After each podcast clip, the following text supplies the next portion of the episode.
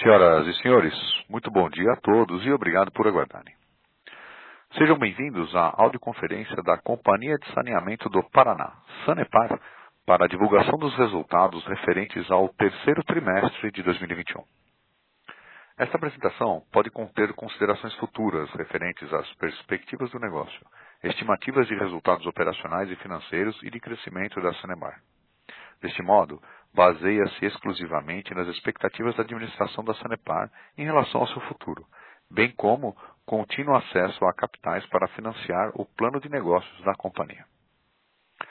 Considerações futuras não são garantias de desempenho, pois dependem substancialmente de mudanças nas condições de mercado, regras governamentais, do desempenho do setor e da economia brasileira, entre outros fatores, além dos riscos apresentados nos documentos de divulgação, e estão, portanto, sujeitas a mudanças sem aviso prévio. Informamos que todos os participantes estarão apenas ouvindo a apresentação. Encerrada a apresentação, iniciaremos a sessão de perguntas e respostas com limite de 30 minutos. Para iniciarmos, passamos então a palavra ao diretor financeiro e de relações com investidores, Abel Demetrio. Abel, muito bom dia. Obrigado mais uma vez pela oportunidade. Por favor, com a palavra. Bom dia, bom dia a todos, obrigado pela participação.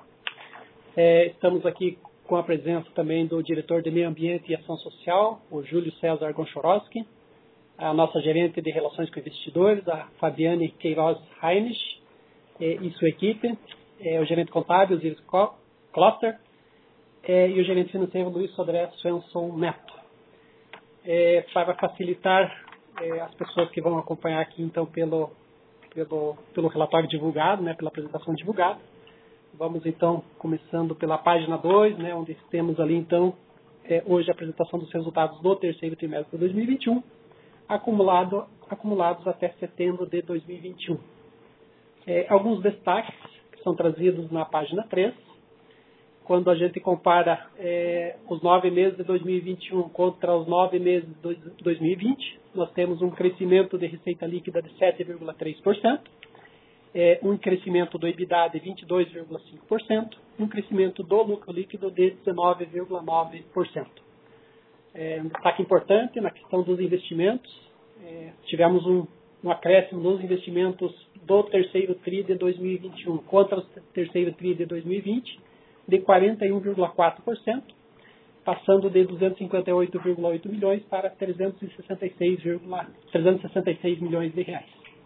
Nosso índice de atendimento, temos água com 100% nas áreas urbanas de atendimento, esgoto temos é, 77,4% de coleta, sendo que 100% do esgoto coletado é tratado, nossa margem de dar é, encerrou os nove meses em 44,4%. É, e nesse, nesse trimestre também fomos é, premiados pela oitava vez com o prêmio Troféu Transparência da NEPAC em relação à nossa publicação das demonstrações financeiras do exercício de 2020, as quais nós estamos orgulhosos. Passando à página seguinte, na página 4, falar um pouquinho dos resultados operacionais da companhia. É, o volume faturado nos nove meses de 2021 ante aos nove meses de 2020 é, teve uma redução de 1,2%, isso na questão de água, e o nosso volume faturado de esgoto foi 0,6% menor que os nove meses realizados em 2020. É, tivemos um acréscimo de é, economias de 62.211 ligações de água e de 70, e de 70 e 3.497 economias de, de, de, esgotamento sanitário. Nossa inadimplência encerrou é, os nove meses de 2021 é, em 3,5% e o nosso índice de perdas foi de 212,1 litros é, nos, nos, nove meses acumulados aqui de, de, até setembro de 2021, uma redução de 5,6% em relação aos 224,7 do mesmo período de 2020 falar um pouquinho da questão climática, né, na página 5, da estiagem no Paraná, que já dura aproximadamente dois anos. É, do lado esquerdo ali nós temos é, as precipitações né, de outubro de 2020 até setembro de 2021. A gente nota que até esse período realmente as condições climáticas eram, foram bastante severas aqui no estado do Paraná. É, no mês de setembro foi um mês que, que choveu é, levemente abaixo da média, que era esperado. É, sudoeste e sul, é, um pouquinho valores próximos, próximos à média. No entanto, aqui nós estamos olhando para o mês de setembro. É, a, informação mais importante que a gente tem né, é que é, outubro e novembro têm sido meses bastante positivos na questão hídrica aqui no estado do Paraná. É, passando aqui para a página seguinte, a página 6, é, nós vemos né, que em setembro choveu em Curitiba 53 milímetros, contra uma média mensal de 123 milímetros, ou seja, Curitiba bem abaixo, abaixo do previsto. É, na página 7, nos nossos volumes das barragens é, encerraram o trimestre, né, fim de setembro de 2021, em 49,22%, tendo a barragem do Ivaí com 35%, Passando com 58%, Piraquara 1 com 60% e Piraquara 2 com 57%. É, no entanto, a boa notícia é né, que hoje, né, na data de hoje, dia 12 de, é, de novembro, nós estamos com 68,34% do, nosso, do, nosso, do volume das nossas barragens, é, o que é muito diferente né, de um ano atrás, quando nessa data, no dia 11, a gente estava com aproximadamente é, 26% aí do nível das nossas barragens. Então, as chuvas de outubro e de novembro realmente foram muito positivas. É, passar um pouquinho para, pelos indicadores de performance que estão é, descritos ali na página 8. Então, nós temos compromissos financeiros né, junto é, ao mercado, né, nas nossas captações de dívida. Né. Então, debêntures é, lançadas no mercado, a oitava, a nona, a décima e décima primeira emissões, além de um contrato aqui de, de CCB. Temos, temos covenants que exigem dívida bancária líquida é, pelo EBITDA ajustado menor ou igual a 3, estamos com 1,27. É, ajustado pela despesa financeira líquida maior ou igual a 1,5, estamos com 8,65, atendendo plenamente os covenants junto ao mercado. Junto ao sistema BNDES, né, onde nós temos também captações de debêntures, a segunda, quarta e sétima emissões e demais financiamentos, é, temos ainda um outro covenant, né, que é o covenant de outras dívidas onerosas pelo EBITDA, é, que nosso limite é ser igual ou menor que 1. Nós estamos com 0,54, também atendendo tranquilamente eh, estes códigos. É, nos contratos da Caixa, é, da mesma forma, atendendo todos os covenants, KFW na página seguinte, né, na página 9, é, aonde, nós temos ainda um outro índice, né, que é o grau de endividamento, que o limite é, deve ser menor ou igual a 60%, e nós encerramos o trimestre, né, vindo em setembro de 2021 com 47,1%, ou seja, atendendo aí junto aos nossos financiadores é, os covenants exigidos. Alguns indicadores, né, a margem EBITDA fechamos, conforme já vimos, em 44,4%, o ROI que é anualizado de 12,7% e o ROI anualizado de 15,7%. Passando um pouquinho para a página seguinte, na página 10, falar um pouquinho sobre o desempenho financeiro da companhia. É, como já vimos, né, já falado, a receita líquida cresceu 7,3% nos nove meses comparado aos nove meses de 2020, é, chegando aqui então a 3 bilhões 821 milhões de receita líquida. Nosso EBITDA margem EBITDA, nosso EBITDA atingiu é, 1 bilhão 697 milhões, uma alta de 22,5% em relação aos 1 bilhão 385 milhões dos nove primeiros meses de 2020. É, lucro líquido atingiu 846 milhões, uma alta de 19,9%, com uma margem líquida de 22,1%. Custos e despesas operacionais, aquelas com impacto no EBITDA, tiveram uma redução de 2,5%, passando de 2.178 para 2.124 milhões. É, na página seguinte, na página 11, é, nossa geração de caixa foi de 1.315, 1.315, desculpa, é, uma variação negativa de 0,8%, com uma conversão é, do caixa em EBITDA de 77,5%. É, dívida líquida alavancagem, temos dívidas de curto prazo da ordem de 416 milhões, de longo prazo de 3.643, totalizando um endividamento total de 4 bilhões e 59 milhões de reais. Caixa e equivalentes, 1 bilhão e 71 reais, é, sendo assim o um endividamento líquido em setembro de 2 bi 988 milhões, é, o que dá uma alavancagem de 1,3 vezes, o que está rigorosamente em linha com 1,3 vezes do período findo em setembro de 2021, ele era levemente abaixo do 1,4 vezes que foi o final de 2020. É, custo médio ponderado da dívida, é, nós tínhamos ao final de dívida, ao final de 2020 um custo médio da nossa dívida junto aos financiadores da ordem de 8%. É, nós experimentamos um acréscimo chegando a 10,3% é, no, no, semestre, né, no trimestre, fim agora em setembro de 2021. Aqui a gente, olhando os indicadores da dívida da companhia, a gente percebe, né, então, o impacto aqui pelo aumento do IPCA, né, que é, acumulado até dezembro de 2020 estava em 4,52. Quando a gente olha o acumulado aqui até setembro de 2021, ele estava em é, 10,25. Né? Então, uma alta aqui no, no IPCA, ocasionando um aumento do custo médio das nossas dívidas. Além disso, também o IPC, né, o IPC da FIP, ele faz parte da. É, um indexador que a gente tem, ele também teve um acréscimo, passando de 5,62 para 10,52, fazendo então que o nosso custo médio ponderado total passasse aí da ordem de 8% para 10,3%. Então, a composição da dívida, onde ela tem é, 27,5% da nossa dívida atualizada pelo IPCA, mais 7,4% atualizado pelo IPC, acabam é, fazendo esse, esse aumento no custo da dívida. É, em relação ao CAPEX, na página, ainda na página 11, nós vemos que o CAPEX nos nove meses é, de 2021 cresceram 30,2%, atingiram 918 milhões de reais, é, sendo que 50% desse CAPEX em água, 43% em esgoto e 7% em outros. Né?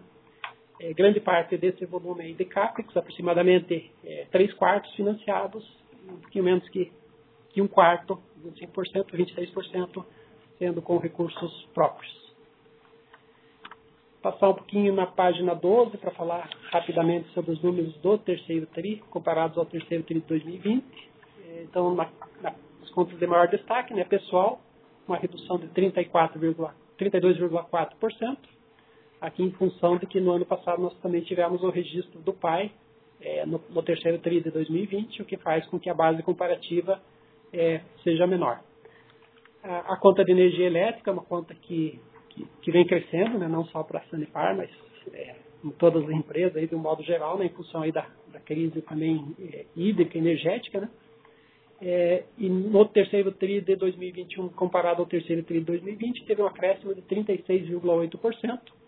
E quando a gente pega só o mês de setembro de 2021 e compara com o mês de setembro de 2020, nós tivemos um acréscimo de 50%. Então, realmente é um custo bastante significativo e que acaba é, impactando aí nas, nos custos das companhias. Na página 13, é, nós temos aqui o acumulado né, dos, é, das contas, receita líquida, conforme a gente já falou, é, crescendo 7,3%. Aqui nós tivemos um aumento relevante do número de ligações, é, tanto de água quanto de esgotamento sanitário, e da ordem de 82 mil novas ligações, né, comparando-se setembro de 2020 com setembro de 2021. Então, 82,5, 82.500 ligações de 82.526 novas ligações de água e 82.996 novas ligações de esgoto, bastante representativa, ajudando aqui na questão da receita, além né, do, do reajuste que nós tivemos em fevereiro e do reposicionamento de abril. É, os demais itens, né, materiais bastante comportados, na casa dos, dos 3%, energia elétrica em nove meses representando, representando um acréscimo aí de 13%. Aqui né, o desconto, é, a redução do subsídio ao setor de saneamento de 3%, que vem ocorrendo anualmente, impacta nesse, neste, neste valor, além do reajuste que, no, no caso da Sanepar, sua principal concessionária aqui no mês de junho, tivemos um reajuste aí da, de quase 10%. Além disso, também a questão das bandeiras tarifárias, né? Estamos é, uma bandeira aqui de escassez hídrica, né? O que é bastante relevante. É, serviços de terceiros bastante, bastante comportado, com 1,7%. Gerais e tributárias crescendo aqui 2,4%, também muito em linha. É, provisões, basicamente aquelas é, do segundo TRI, é, que se repetem, não tivemos grandes provisões no terceiro trimestre, em relação a, a essa, essa questão de conta. E mais a questão de algumas atualizações trabalhistas, é, provisões para plano de saúde e previdência com redução de 11,9%, despesas e receitas financeiras é, as despesas né, crescendo 46,9%. Aí a gente já, já passou né, por esse tema, que foi justamente a questão do aumento das taxas de juros, né, aumento da, da inflação aí que, que acabam impactando o nosso custo de dívida. É, e o total de custo de despesa, então, crescendo é, no período 1,5%. É, atingimos, então, o resultado líquido de 845 milhões e o EBITDA de 1.696, conforme a gente já viu anteriormente. Passando na apresentação para a página, estávamos na página 13, agora para a página 14, falar um pouquinho dos itens não recorrentes, é, ajustando o nosso lucro líquido de 267 milhões 341 mil aos itens não recorrentes, nós teríamos um lucro ajustado de 267 milhões 583 mil, que representaria uma margem é, líquida ajustada de 20,3%, e o EBITDA ajustado de, da ordem de 44,7%, é, praticamente igual à margem EBITDA realizada de 44,8%. Na página seguinte, na página, na página 15, é, fazendo é, o ajuste aos itens não gerenciáveis é, regulatórios, né, nosso EBITDA realizado de 1 bilhão 696 mil, seria crescido em mais 34,1 milhões, 34 milhões, sendo atingindo então 1 bilhão 730, que daria uma margem da ordem de 45,3%. Na página 16, falar um pouco do balanço patrimonial da companhia, as principais variações. É, na questão da dívida líquida, nós tivemos então é, nas contas de disponibilidades e aplicações financeiras um acréscimo né, em relação ao final de 2020. É, em contrapartida, claro, também um, um aumento em empréstimos, financiamentos e debêntures de 11,3%, atingindo os 4 bilhões e 59 milhões, conforme a gente já, já falou.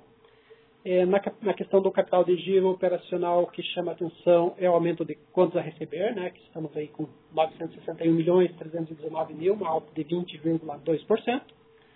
É, também empreiteiros e fornecedores com um acréscimo de 22,7%, dado ao nosso maior plano de investimentos que vem sendo executado e a própria questão das nossas contas aí, outras contas que a gente tem é, para pagar junto a fornecedores e empreiteiros.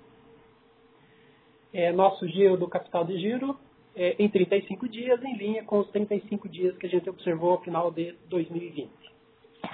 Em relação ao custo de da companhia, aqui passando já para a página 17, as atividades operacionais geraram, é, nos nove primeiros meses de 2021, uma alta de 1 bilhão 314 milhões 953 mil. Nossas atividades de investimentos é, consumiram caixa de 919 milhões 328 mil. Atividades de financiamento é, consumiram 199 milhões 106 mil. Aqui líquido né, das captações, empréstimos e financiamentos de 703 milhões é, antes os pagamentos né, de dividendos, financiamentos arrendamentos, e arrendamentos, é, o que faz com que, então, no final das contas, nós tivéssemos aqui um aumento de 196 milhões 519 mil, passando caixa de 874 milhões 323 mil para 1 bilhão e 70 842 mil. Esses são os números da companhia referente é, ao trimestre fim em 30 de setembro, é, que foram divulgados ontem ao mercado no final do dia. Registro aqui também a presença agora do nosso diretor-presidente, o senhor Cláudio Stabile, que está participando também da nossa teleconferência. Passo a palavra para para, é, para o andamento aí da nossa apresentação.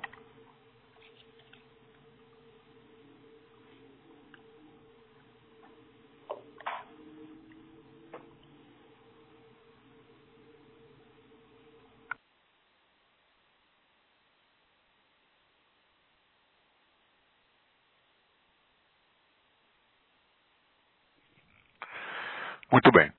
Senhores convidados, faremos então uma sessão de perguntas e respostas.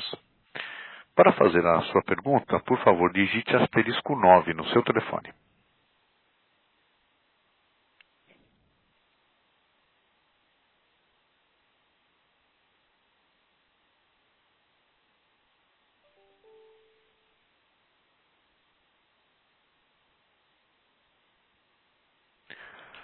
Senhores convidados, lembramos a todos que para fazer uma pergunta ou comentário, basta digitar asterisco 9 no seu telefone, que estamos com o time da Sanepar à nossa disposição.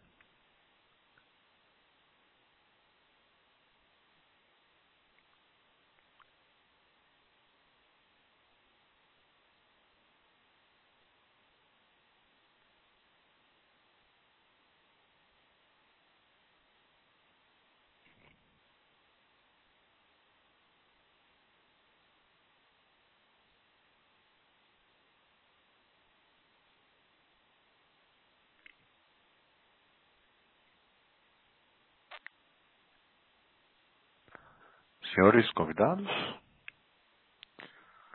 para uma pergunta ou é, comentário, asterisco 9 no seu telefone, para que possamos abrir a sua linha.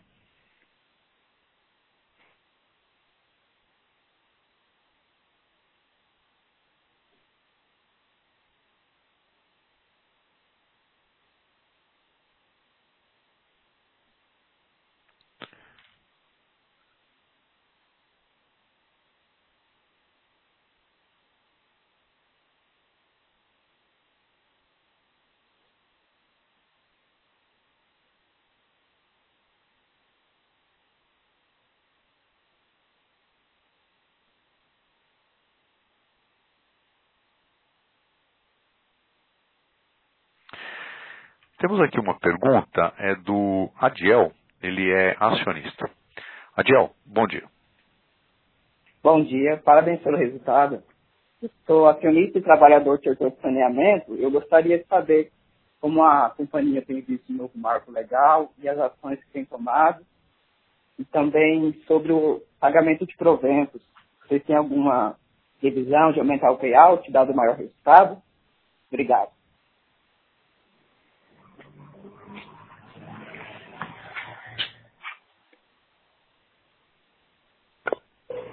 É, obrigado, senhor é, Adiel, né, pela pergunta. É, o nosso diretor-presidente então vai fazer a, a, a, a, primeira parte da resposta em relação aqui à questão do, da regionalização e o marco legal.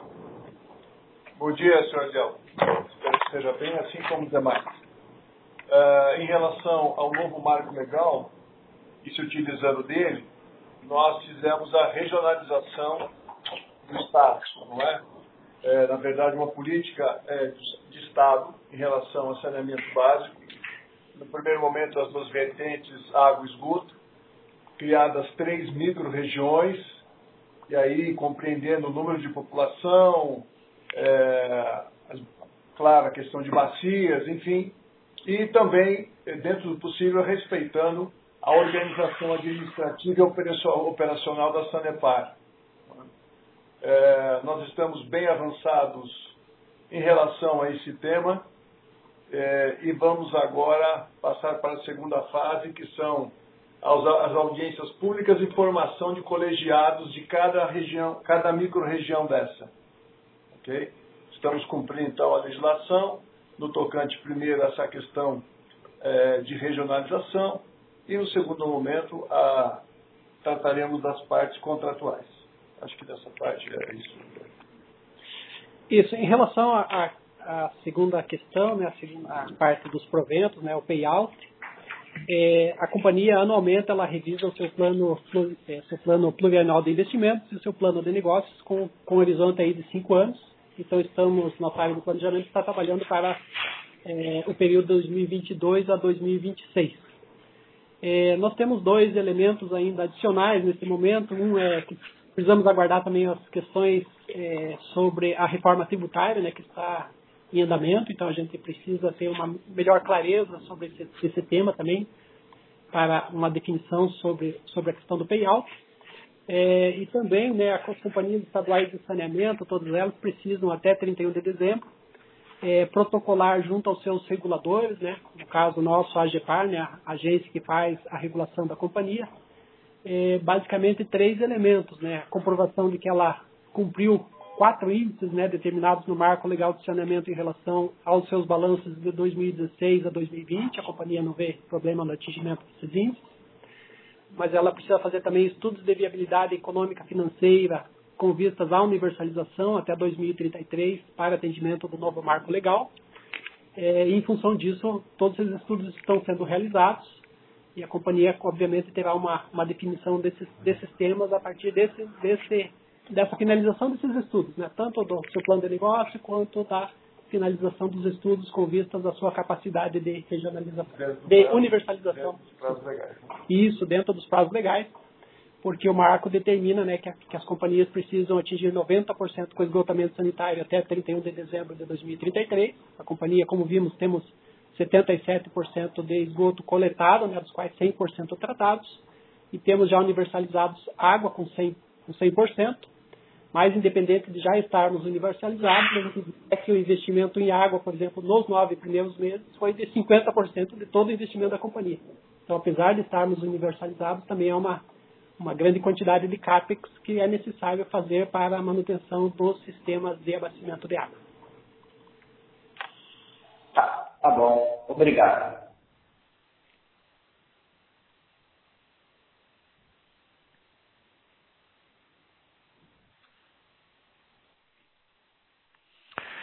Muito bem. É, temos aqui mais uma pergunta, é do Pedro, da Telim, Telim Investimentos. Pedro, bom dia. É, bom dia, obrigado pela, pela oportunidade. É, ainda sobre os contratos aí das micro-regiões, é, gostaria de, de, entender aí o, o, a companhia soltou um fato relevante no dia 22 de outubro, indicando a possibilidade né, de, de solicitação de extensão é, de prazo de alguns contratos como forma de reequilíbrio. É, e o decreto 10.710 indicava é, que não era possível essa extensão de prazo né, para contratos de programa. Então, eu gostaria de entender um pouco melhor como como a companhia enxerga essa situação. É, ainda nessa questão do, do marco legal aí, é, entender se os contratos serão negociados nas micro-regiões é, como um todo ou cada cidade em separado. Assim, ao final da negociação a gente teria um único prazo é, de contrato para cada microrregião ou cada ou cada cidade teria uma, uma negociação à parte. E sobre os contratos vencidos, se eles serão negociados juntos dessas negociações com as micro com as microrregiões.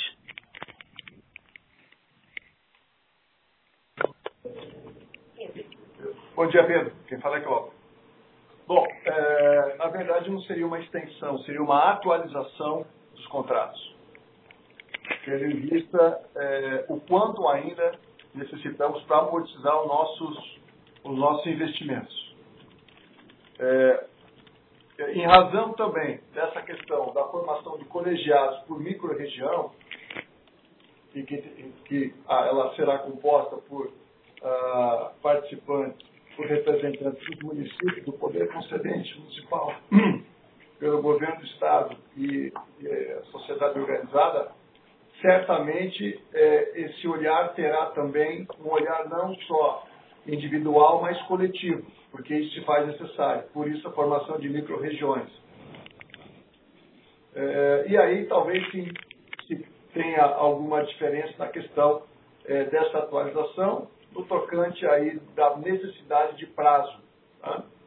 Mas nós temos também é, uma percepção aí, e já algo acontecendo, haverá muita discussão em relação ainda ao novo marco legal, que nós entendemos que é muito importante. A companhia leva a risco isso, independentemente da nova lei. Nós já vimos essa toada, vocês acompanham isso há muito tempo. É, mas nós, nós, também temos que defender a companhia, os nossos investidores, não é? E lutarmos pelo, pelo, no mínimo, pela amortização dos investimentos feitos. E também é, não podemos parar de atender os municípios. Não é? Porque faz uma operação dessa de um dia para o outro. Ninguém, ninguém vira uma chave e começa a atender água e esgoto. Não é? Esse serviço é, é extremamente complexo. Mas, de qualquer forma, nós estamos utilizando a interpretação da própria lei do novo marco legal.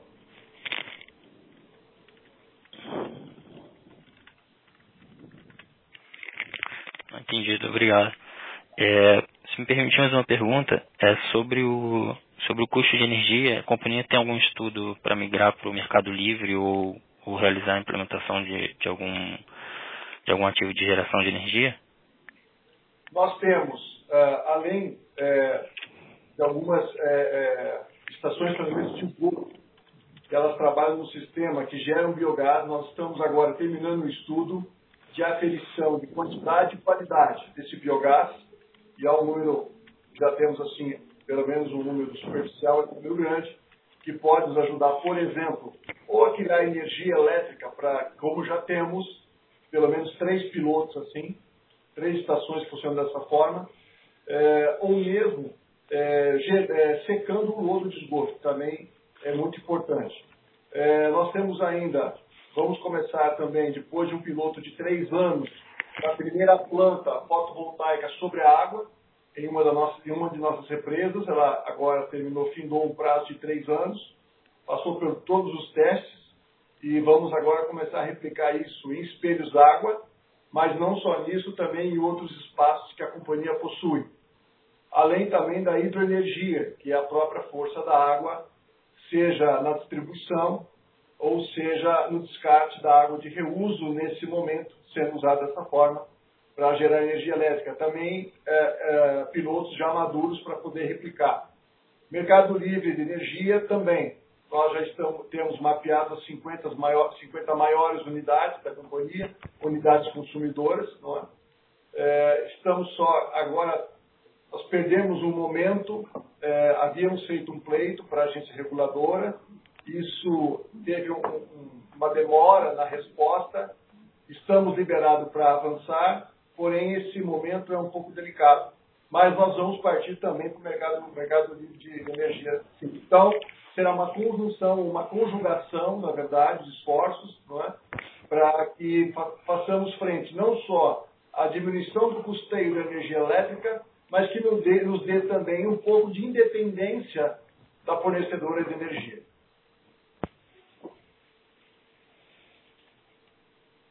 Entendido, obrigado. É, se for possível, mais uma pergunta, né? É, eu gostaria de pedir uma atualização aí sobre a construção da, da barragem de Miringuava, se tem alguma previsão, é, atualização de previsão de entrada e se tem previsão de construção de alguma nova barragem aí na região metropolitana de Curitiba ou no estado.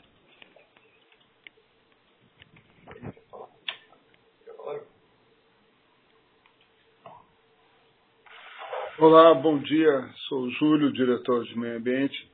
Algumas informações sobre o Miringuava.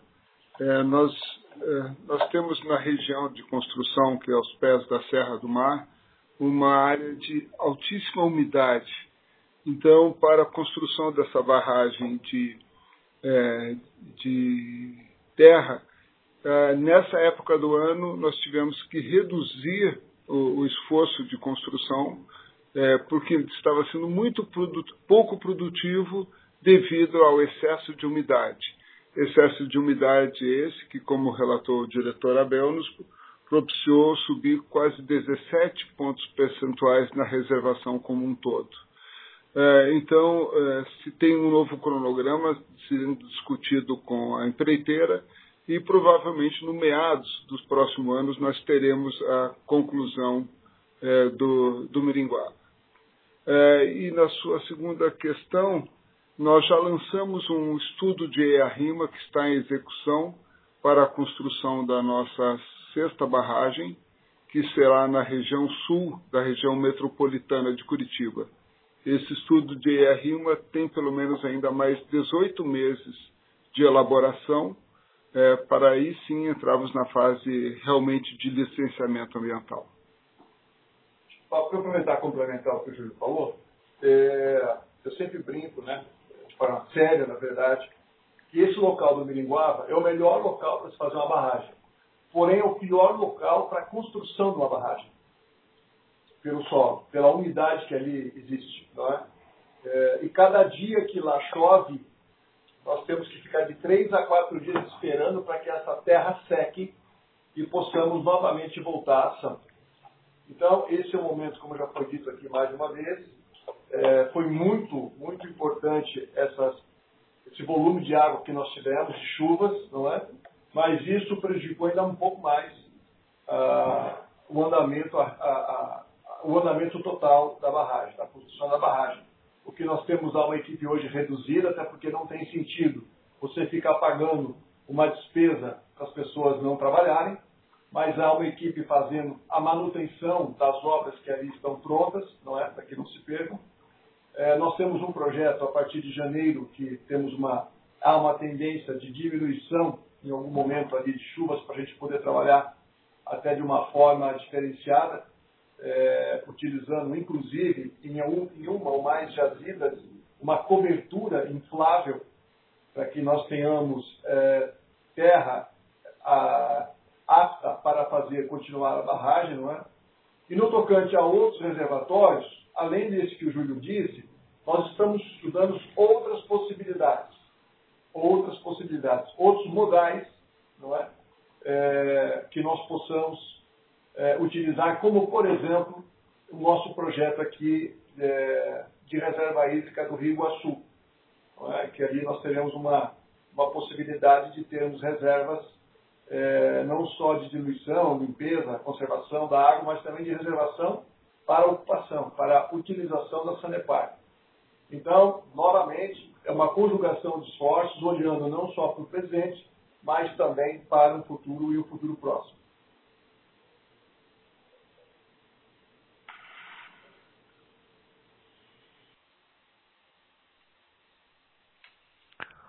Ok, Pedro?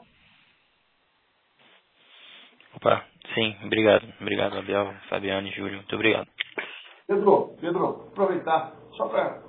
É, e aí mais um detalhe, o Miringuava é uma, uma obra de extrema importância, mas é, é importante frisar o seguinte, para o cômputo de toda a nossa reservação, se ele hoje estivesse produzindo, nós teríamos de 4% a 6% do total dessa reservação.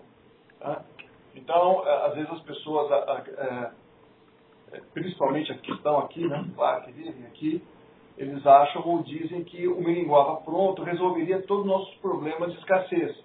Isso não é verdade. Ele sim contribuiria muito, não é? Mas não capaz de é, nos tirar dessa, dessa situação.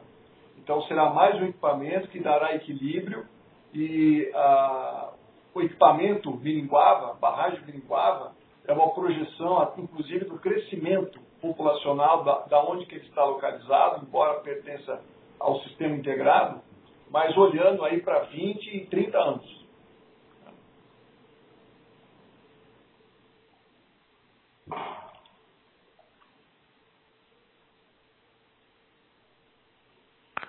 Muito bem. Pedro, mais alguma questão? Não. Obrigado. Ok.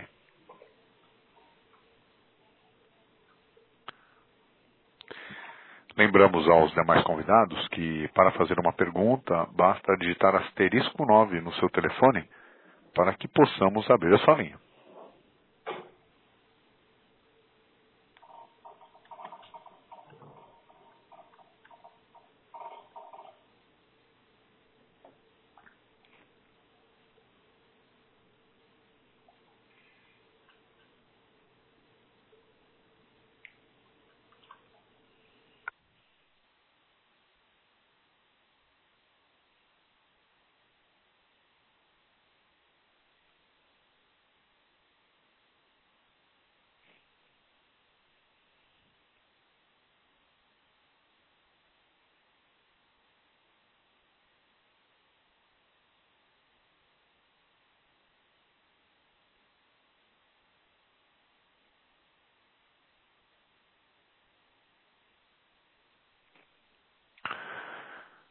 Senhores convidados, caso tenham alguma pergunta ou algum comentário, é, asterisco 9 no seu telefone, que estamos com o time da Sanepar à nossa disposição.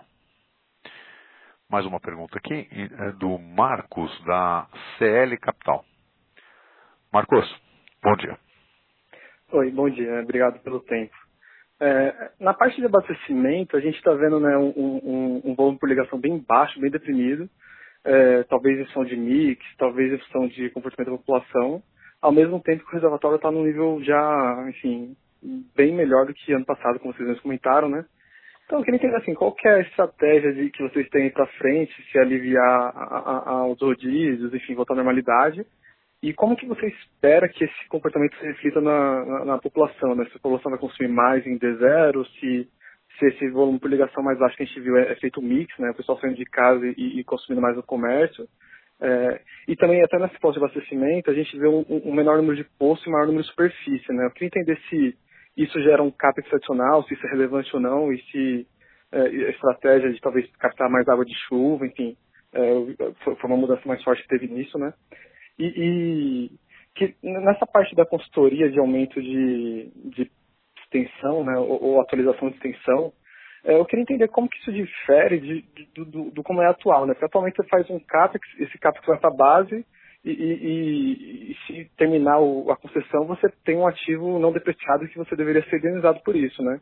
É, como que isso diferencia, né? Se você, no fundo, está trocando uma base não depreciada por tempo, né? Ou tem alguma coisa a mais aí para efeito de modelagem? É, obrigado.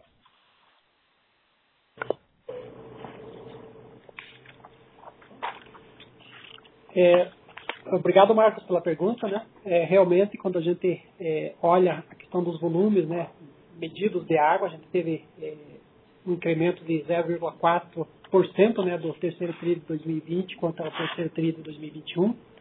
Quando a gente olha a evolução do volume faturado de esgoto, 1,6%, né? É, em que pese todo, todo aumento de número de ligações que a gente teve, né? Mais de 82 mil novas ligações, de setembro de 2020 para cá, tanto em água e mais 82, quase 83 mil na questão de esgotamento sanitário. É, bom, a gente é, há de convir né, que é, quando a gente olha para 2020 e a gente olha lá para o mês de agosto, nós estávamos num sistema de rodízio de 36 por 36 horas. Exatamente em agosto a gente implantou, né, agosto de 2020, 36 por 36. E ele acabou durando né, todo esse, esse rodízio nesse sistema até 15 de março de 2021, quando a gente mudou então para 60 horas é, com abastecimento e 36 horas sem. Até 36. Até 36, exatamente. É, até 36 horas sem abastecimento. É, esse ano a gente olha uma situação é, muito melhor, né, porque a gente também começou a ter em agosto do mesmo, é, agosto de 2021, um rodízio com 36 horas com abastecimento e até 36 horas sem abastecimento. Mas já agora, a partir do dia 15 de novembro, ou seja, praticamente sete, anos, sete meses antes do que ocorreu no ano passado, a gente consegue para um rodízio menos severo. A gente está passando, então, a partir do dia 15 para 60 horas com abastecimento e 36 horas é, sem abastecimento. É, ou, desculpe, com é, até, 36 até 36 horas para a retomada do serviço. Então, tudo isso é fruto do que? Das diversas ações né, tomadas pela companhia, né, obras de transposição de rios que foram feitas, estou aqui com a diretora de investimentos, da questão climática, né, das chuvas que nós estamos é, vendo no volume melhor, é, e uma expectativa melhor, porque nós estamos ainda na, na, entrada do período chuvoso, né, que são justamente os meses aí de dezembro, janeiro, fevereiro e março. Então a gente vê uma expectativa muito melhor se comparado ao mesmo período que a gente estava no ano passado. Vamos fazer um dueto aqui, tá? Somado ao que o Abel falou, né, de obras e clima, a população nos ajudou muito também ela entendeu o momento. Houve uma participação importante da imprensa local também, que compreendeu o momento e é, nos ajudou, é, por meio do Serviço de Utilidade Pública, explicando a situação para a população. Então, essa conjugação também foi de extrema importância. E você pergunta até quando. Então, assim, um número, um número que nós trabalhamos, que é a, a, a média da década passada, entendendo de 2009 a 2019, é de 80%. Com 80% de reservação, e não é chegar ao número. Esse número tem, uma, tem um porquê. É, esse, chegando a 80%, nós podemos suspender o rodízio. Okay? Porque isso nos dá tempo é, de continuar abastecendo essa região até, por exemplo, o retorno das chuvas regulares. Então, por isso que o número, que dizem um número mágico, é de 80% de reservação. Hoje devemos chegar próximo dos 68%, quase 69%, não é? é e que sai é, entre 60 a 90 dias, nós possamos chegar nesse número e aí talvez com isso chegarmos aí à suspensão total do, do rodízio. É, falar um pouquinho do CAPEX, né? É, esse CAPEX, por exemplo, da, da, principal obra aqui de transposição, que foi a obra do Rio Capivari, né, que reforça o sistema é, Iraí, né, que é uma das barragens que alimenta esse sistema, é, que pode chegar aí da ordem de mais de 700 litros por segundo, né, muito importante aqui para o sistema. É, ele é um CAPEX que já estava previsto no nosso plano plurianual de investimentos, ele só tinha é, uma outra data para ser, vamos dizer assim, concluído, né, 2024, 2025 ele ainda contempla é, a construção de uma estação de tratamento de água. Então, não é um CAPEX que foi feito e que ele não vai compor a base de ativos da companhia, pelo contrário, ele foi, vamos dizer assim, é, utilizado nesse momento justamente como enfrentamento é, a uma crise hídrica é, de no, mais de 90 anos de recorrência, né? ou seja, quando a gente olha para 90 anos para trás, a gente não, teve um clima assim tão desafiador né, em termos de seca na região metropolitana de Curitiba, conforme, conforme essa que nós falamos. É, em relação a, a, esse CAPEX, obviamente vai para a base de ativo, né, é um investimento prudente, não, há, não, não temos é, é, nenhuma outra possibilidade, eu acredito, né, de não ir para a base, porque ele realmente é, é prudente, é necessário e foi feito realmente num tempo bastante recorde, né, em seis meses foi, foi feita essa construção, assim como outros investimentos da companhia na questão de perfuração de poços, que foi, foi falado. Realmente nós temos, além de Curitiba, né, outras regiões do estado que, que também sofreram com a questão da crise hídrica, principalmente no sudoeste e oeste do estado. E às vezes a solução nesses locais, locais, cidades menores, a construção de poços também é uma alternativa viável. Então, obviamente, a companhia sempre faz um mix né, de captações superficiais em rios, mas também através de poços, onde haja é, disponibilidade hídrica e técnica né, para fazer esse tipo de investimento. Legal. Era, e, e Marcos, não sei se tinha mais algum ponto? Tinha, tinha da consultoria, da, da, da, da extensão de ou atualização de, de prazos. Ah, sim, em relação à questão da extensão do prazo, né, que o, que o presidente nosso já, já comentou, né, realmente a gente contratou consultorias, né, elas, é, isso é necessário para que a companhia atenda aos requisitos é, do, do, do, do, decreto e da lei, né, é, a gente contratou a FIA, né, isso é, isso é público, e contratamos a Manesco para assessoria jurídica. Esse trabalho, então, ele foi protocolado junto às micro-regiões, conforme o nosso fato relevante, né, é, divulgado ao mercado. É, e, obviamente, né, o novo marco de saneamento traz para as companhias uma obrigação que até então alguns contratos não, a companhia não tinha, as companhias não tinham. Então, há uma necessidade de que se avalie, né, isso a companhia está fazendo na defesa dos interesses da companhia, dos seus acionistas, e por que não para o equilíbrio do sistema, né, a companhia faz algo no sentido de que ela possa ter a saúde econômica, financeira preservada, no sentido de levar uma modicidade tarifária, de, de que possa cumprir as metas de universalização, e isso só pode ser atingido com equilíbrio. Então, esses estudos foram, foram protocolados, mas, obviamente, né, são as micro-regiões que têm independência para avaliar é, aquilo que será, vamos assim, é, deliberado, né, uma vez que elas que são é, representantes aí dos, dos municípios, né, nos seus, nos seus, nas suas micro-regiões. Não, perfeito. É, e só um outro ponto também, acho que a companhia fez um trabalho notável em perdas né, nesse ano. É, eu queria entender assim, é, é, o que, foi feito de trabalho, né, principalmente, ou que, ah, se tem alguma ação majoritária que traz essa redução de perda. E se, assim, é, tirando o rodízio, a pressão no, no, nas tubulações voltando a, a, ficando mais elevada, né, é, é, esperado que esse número volte, enfim, como, como que a gente vê isso para frente? Vamos fazer um dueto aqui também com, com, com os demais diretores. Sim, é, a, a, questão de perdas, obviamente, a questão de, de, rodízio, você acaba tendo uma diminuição de pressão nas tubulações, né? você tem uma pressão menor, isso acaba reduzindo a, a nossa, o nosso nível de perdas. Fechamos aqui, então, até é, setembro de 2021 com 212 litros. Quando a gente olha 2020, esse número foi de 220, e quando a gente olha 2019, que foi pré-crise hídrica, é 230. Então, obviamente, parte, vamos dizer assim, é, desse, dessa crise hídrica, né, dessa, desse rodízio, ele beneficia aqui a questão é, de perdas. No entanto, tem uma série de investimentos que a companhia tem feito.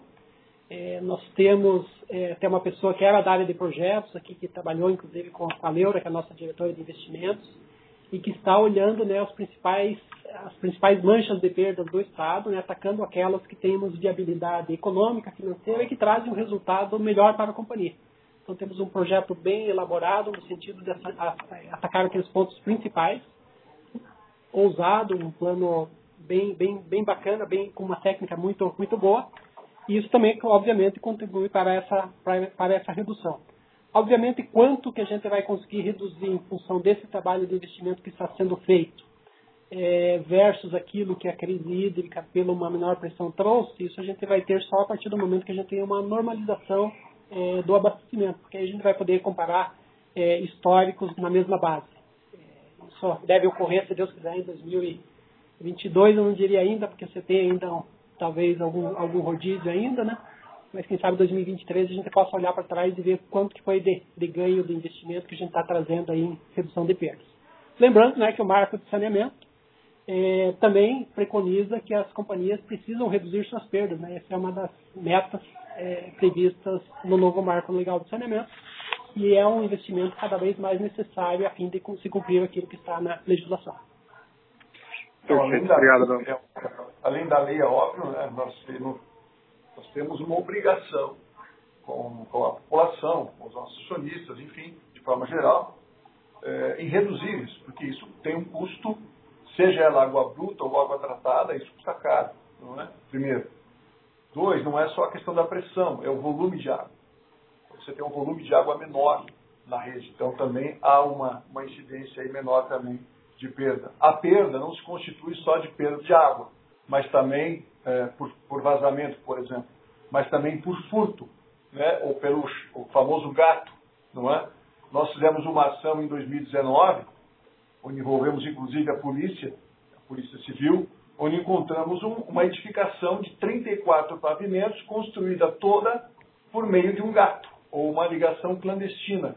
É?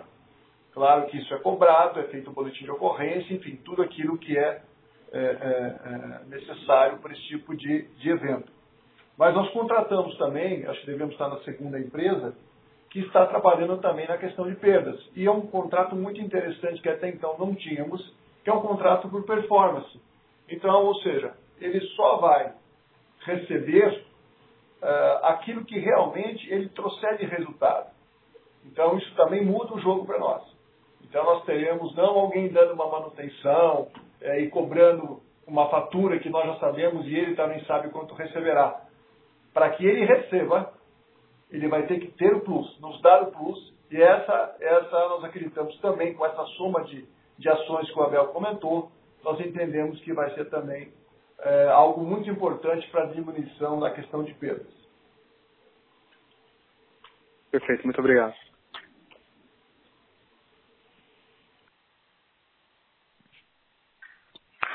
Muito bem. É, lembramos aos convidados que para fazer uma pergunta basta digitar asterisco 9 no seu telefone para que possamos abrir a sua linha.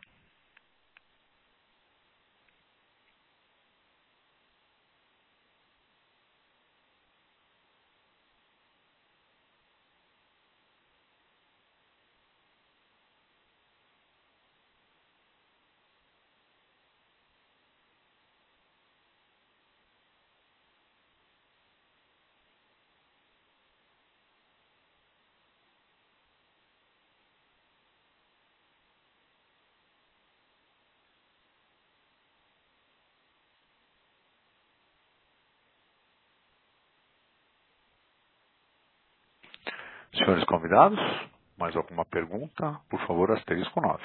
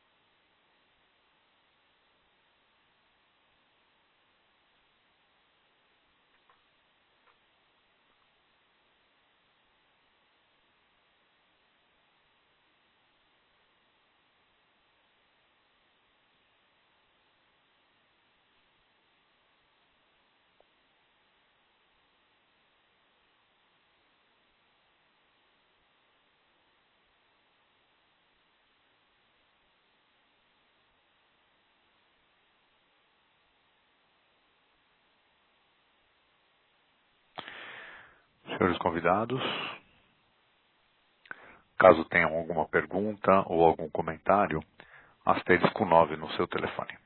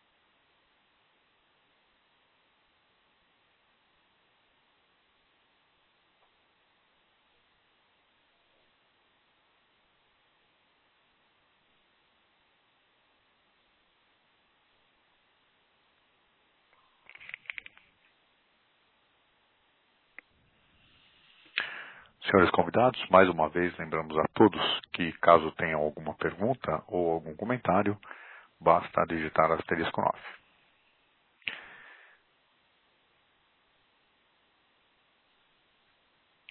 Em mais alguns instantes estaremos encerrando a audioconferência. Então,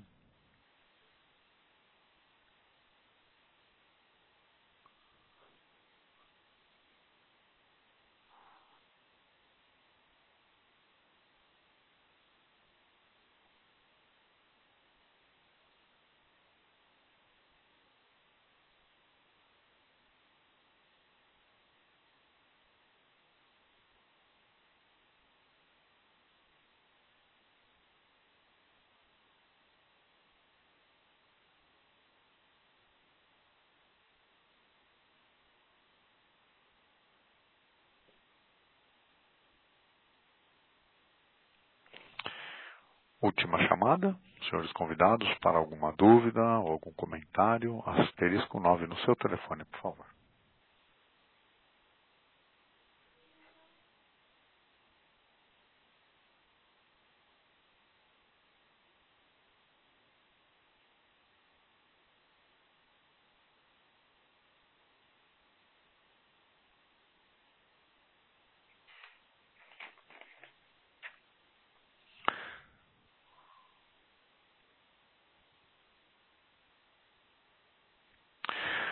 Senhoras e senhores, como estamos há cinco minutos sem receber questionamentos, passamos então a palavra ao diretor financeiro e de relações com investidores, Abel Demétrio, para as considerações finais. Abel, por favor. Bom, agradeço a todos a participação nessa teleconferência, em nome aqui da Companhia de Saneamento do Paraná, Sanepar. É, agradecemos também em nome de toda a diretoria e dos profissionais envolvidos nessa teleconferência. Um bom dia, um bom final de semana a todos. Obrigado. Assim, a audioconferência da Sanepar está encerrada. Agradecemos a participação de todos e tenham um excelente dia.